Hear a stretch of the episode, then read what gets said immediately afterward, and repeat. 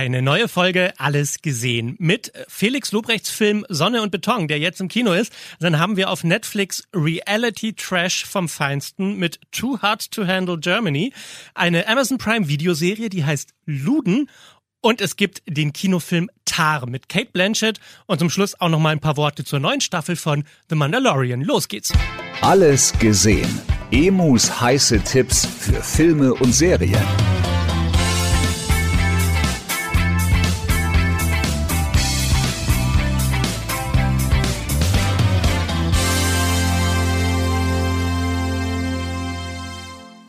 Felix Lobrecht, das ist irgendwie so ein Typ, der ist gleichzeitig Promi und nicht so richtig. Ich glaube, die eine Hälfte der Menschen hat noch nie Felix Lobrecht gehört und für die anderen ist er ein totales Idol. Also Felix Lobrecht kennt man eigentlich als Podcaster von Gemischtes Hack, macht er zusammen mit Tommy Schmidt. Er ist aber auch Comedian, Entertainer im Allgemeinen. Überall auf TikTok und Instagram sieht man sein Gesicht und er ist auch Autor, denn er hat ein Buch geschrieben über seine eigene Kindheit in Berlin-Neukölln, die nicht besonders leicht war. Und dieses Buch, ein Bestseller, wurde jetzt verfilmt. Sonne und Beton heißt der Film. Und was soll ich sagen? Der Film hat mich umgehauen. Es ist im Grunde ein knallharter, krasser, fieser Gangsterfilm, nur halt mit Berliner Schülern in der Hauptrolle.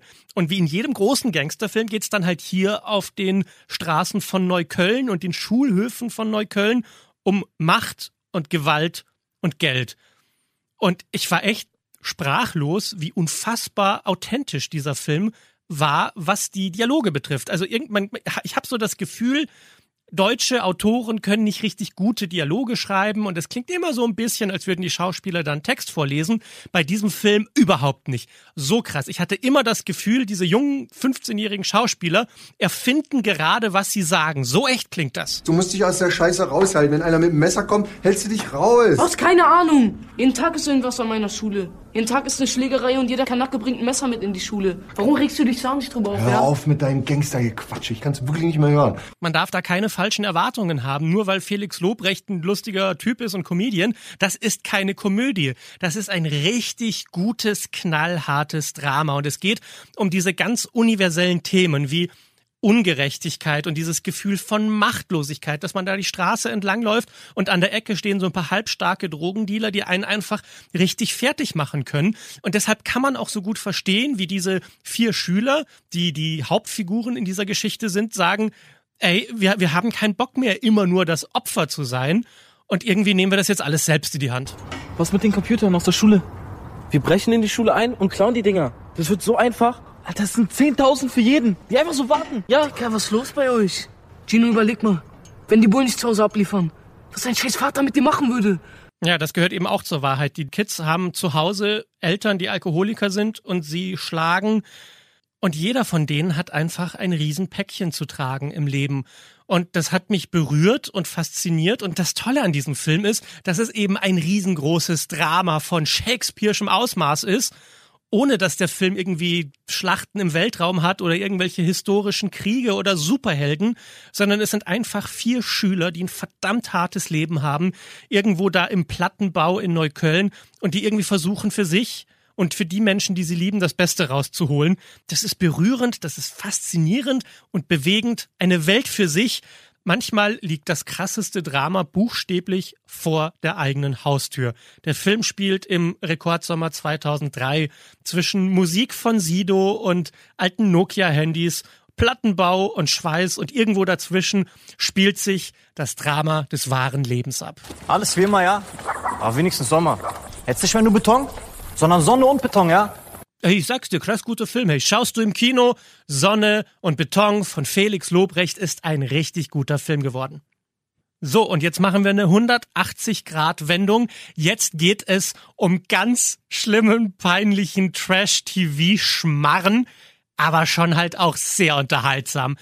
Too Hot to Handle Germany auf Netflix.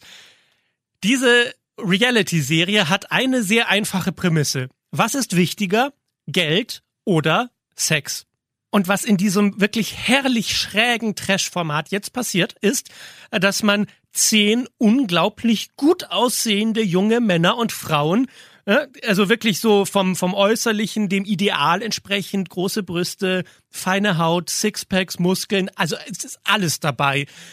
Und diese Menschen haben schöne Körper und sie genießen ihre schönen Körper auf äh, jede erdenkliche Art und Weise. Das heißt, die werden in ein Luxusresort reingesteckt am Strand. Es ist alles wunderschön. Es gibt jede Menge Alkohol. Die trinken sich einen an und dann ist klar, was passiert. Sie fallen übereinander her und es ist ein einziges Rumgefummel und Rumgeknutsche und auch mehr Dinge, die ich nicht in einem jugendfreien Podcast erwähnen kann. Also es ist äh, ich, ich dachte mir immer, wo, wo finden Sie diese Leute? Das sind ja echte Menschen, wo das Mädel dann sagt, hey, meine Brüste wollen heute Spaß haben. Wo ich mir denke, äh, Mädchen, zieh dir was an. Und, äh, und der Typ, der, dieser, dieser eine Typ hat ein Selbstbewusstsein, davon kann ich ja nur träumen. Der setzt sich dann dahin mit einer starren Miene und sagt, ja, ich kann jede Frau haben, wenn ich will, ich muss nur ein bisschen flirten. Ich sag's dir, mir ist die Kinnlade runtergefallen, dass es diese Menschen offensichtlich tatsächlich gibt. Und es ist wirklich geradezu erstaunlich, wie niedrig die Schwelle zur Körperlichkeit ist, wenn man jung und gut aussehend ist und ein bisschen Alkoholintus hat. Die, die kennen sich keine zehn Minuten, dann stehen sie knutschend unter der Dusche zusammen. So, also das an sich ist ja schon sehr unterhaltsam, muss man mal einfach so sagen. Knutschende, hübsche Menschen, toll, toll, toll. Aber jetzt kommt der eigentliche Gag. Es gibt ein Preisgeld von 200.000 Euro, das sich alle zusammen teilen können. Aber ab einem gewissen Moment, nämlich in der ersten Folge, gibt's einen Gong und dann dürfen sie sich nicht mehr berühren. Das heißt, es gibt kein Knutschen, kein Streicheln an intimen Zonen, erst recht kein Sex. Und jedes Mal, wenn sie die Regel brechen, wird Geld abgezogen. Und es ist ja wirklich lustig. Wenn man etwas nicht machen darf, dann möchte man es erst recht machen. Ich glaube, das kennen wir alle. Das heißt, diese ganzen schönen Menschen sollen jetzt zurückhaltend leben, aber ihre Hormone und ihr Kleinhirn sagen, hey, wir wollen immer noch Sex haben. Und man sollte ja meinen, man kann sich ja irgendwie zusammenreißen und sagen, nee, also für das Wohl von allen haben wir jetzt einfach mal für ein paar Tage keinen Sex und knutschen nicht miteinander. Aber das kriegen die nicht hin, weil sobald der eine mit irgendjemandem knutscht, denken sich alle anderen, ja, das wurde uns jetzt alle von unserem gesamten Preisgeld abgezogen, dann knutsche ich doch auch. Und dann geht so eine Art Wettrennen los, wer eigentlich mehr Sex hat. Und teilweise gibt's dann sogar Leute, die miteinander rummachen, obwohl die gar nicht so scharf aufeinander sind, nur damit sie nicht die einzigen sind, mit denen keiner rummacht. Es ist ein Drama sondergleichen. Ich habe mich köstlich amüsiert. Natürlich ist das schlechtes Fernsehen, wie es nicht schlechter sein könnte, aber manchmal braucht man genau das. Too Hot to Handle Germany ist äh, eine sehr skurrile Sensation und ist jetzt auf Netflix. Und dann würde ich sagen, bleiben wir doch mal im weitesten Sinne beim Thema Sex. Es gibt nämlich eine Amazon Prime Videoserie, die heißt Luden. Die startet jetzt und sie spielt auf der berüchtigten Reeperbahn in Hamburg, Anfang der 80er Jahre. Es ist eine Story, die auf einer wahren Geschichte basiert. Natürlich wurden einige Sachen verändert, aber es geht um diesen jungen Typen, der verliebt sich in eine Prostituierte und wird zu ihrem Luden, also ihrem Zuhälter was man halt so macht als junger Mensch. Und dann merkt er, ey, man kann als Zuhälter ja ganz schön viel gutes Geld verdienen.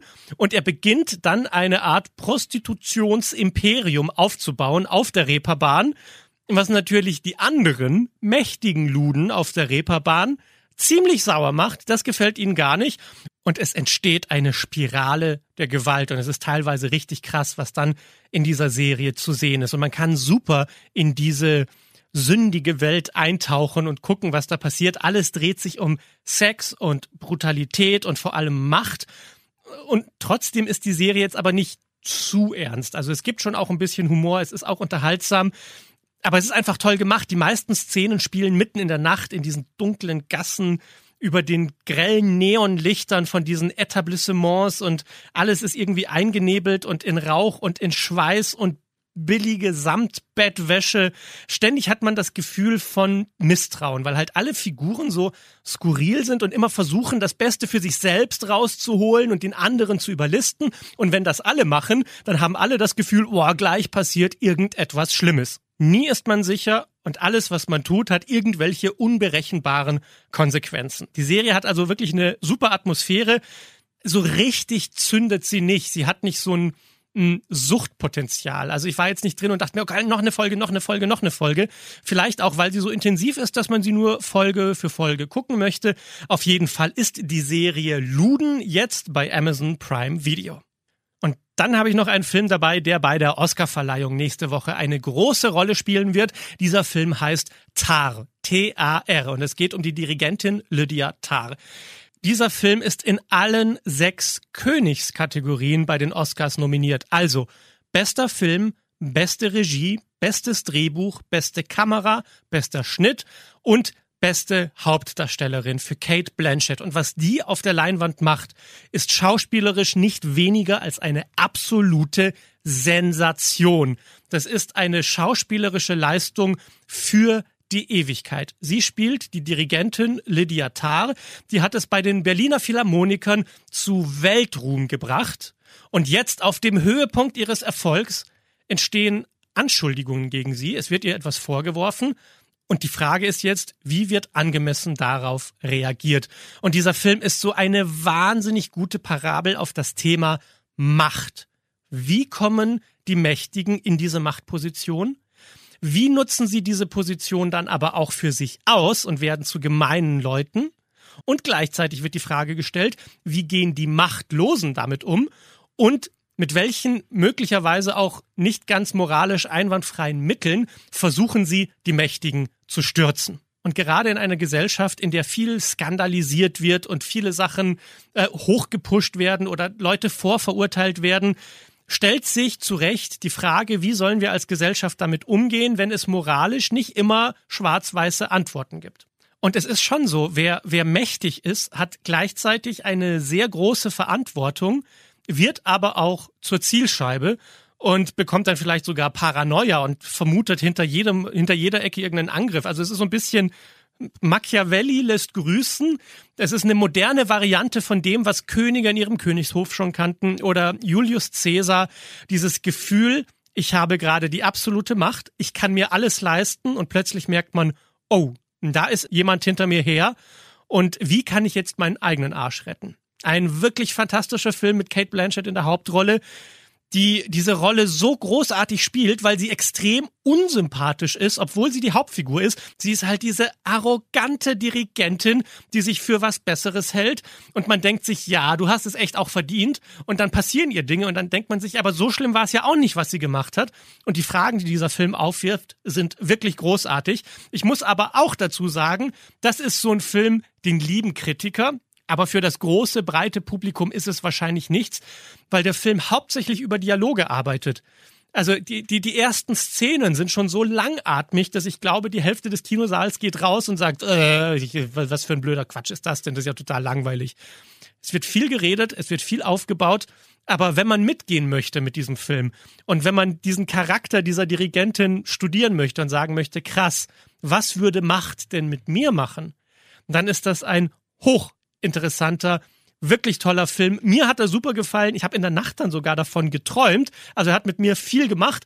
Aber gleichzeitig würde ich sagen, wenn du den Trailer guckst und dir denkst, öh, was ist das denn für ein Quatsch, dann geh auch nicht in den Film rein, egal ob er für den Oscar nominiert ist oder nicht. Dann ist es wahrscheinlich auch nicht der richtige Film für dich. Tar heißt der Film und er ist jetzt im Kino. Und bevor wir heute Schluss machen, noch ein Wort zu The Mandalorian. Die Disney-Serie im Star Wars-Universum.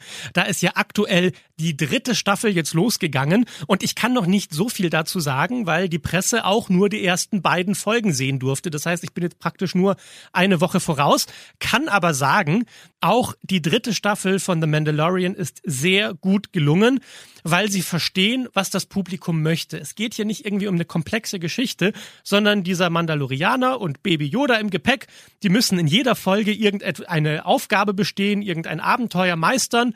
Und dann geht's wieder in die nächste Folge und dann gibt's wieder das nächste. Und man kann wunderbar folgen. Es geht vielmehr darum, in diese Welt einzutauchen und diese ganzen Alien-Figuren zu sehen und die Action ist wirklich sagenhaft inszeniert. Es gibt diesen Baby Yoda, der süß ist und lustig und dann wechselt sich das halt so ab. Gut gemachte Action-Szene, wieder was Süßes mit Baby Yoda, der Mandalorianer hat einen Dialog und dann gibt's wieder die nächste Action-Szene.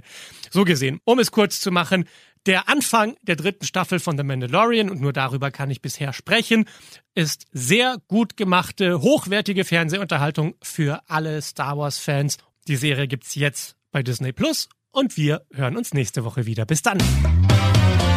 Alles gesehen. Emus heiße Tipps für Filme und Serien. Jeden Freitag neu.